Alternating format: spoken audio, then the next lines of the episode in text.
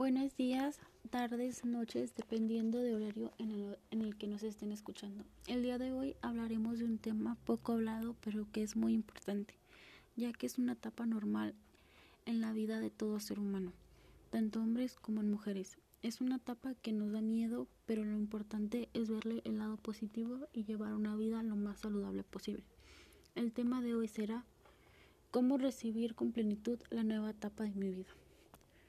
¿Cómo hacer para que esta etapa sea más amena? Hablando de algunos factores que podrían hacer más difícil esta nueva etapa de nuestra vida. Factores que nosotros mismos hemos creado que nos llenan de miedo por la llegada de esta nueva etapa. Que todas las personas, sin importar la edad, llevamos este proceso que es el envejecimiento. Está más que claro y comprobado que en aspectos emocionales toda persona que está en proceso o ya llegó a esta etapa empieza a tener picos de emociones diversas. Son cambios que se relacionan a las influencias ambientales que influyen y se reflejan positiva o negativamente en los adultos mayores. Cada modificación en su entorno ejerce un efecto sobre ella.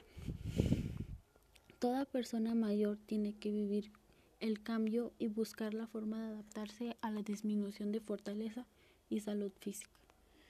La, ju la jubilación o retiro de su trabajo o prepararse para su muerte que hacen que sus motivaciones varíen. En aspectos psicosociales pueden existir varios factores como la pérdida de autoestima, pérdida del significado de la vida, pérdida de la facilidad de adaptación, también como estrés, insomnio, pérdida de la memoria, transformaciones en la sexualidad, etc. Existen diversos cambios relacionados a su nutrición cambios que con el paso de los años todas las reacciones que forman parte del metabolismo se ralenticen, como la disminución de la tolerancia a la glucosa, disminución gradual de la cantidad y calidad de las secreciones digestivas, estreñimiento, aparte de los cambios funcionales como la masticación que dificultan el proceso digestivo. Los factores psicosociales que condicionan el estado nutricional serían la soledad y la depresión son de los factores más frecuentes.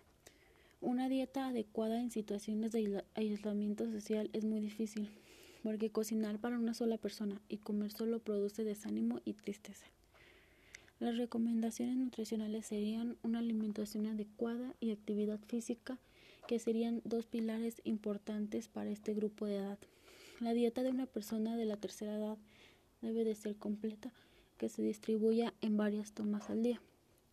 Las recomendaciones nutricionales no están bien definidas, ya que va dependiendo mucho de la situación del paciente, pero los aspectos más importantes serían que las necesidades energéticas dis disminuyan, los hidratos de carbono están entre un 45 y 60%, proteínas similares de población adulta, grasas igual al resto de la población, vitaminas y minerales suficientes para la deficiencia que existe en esta edad.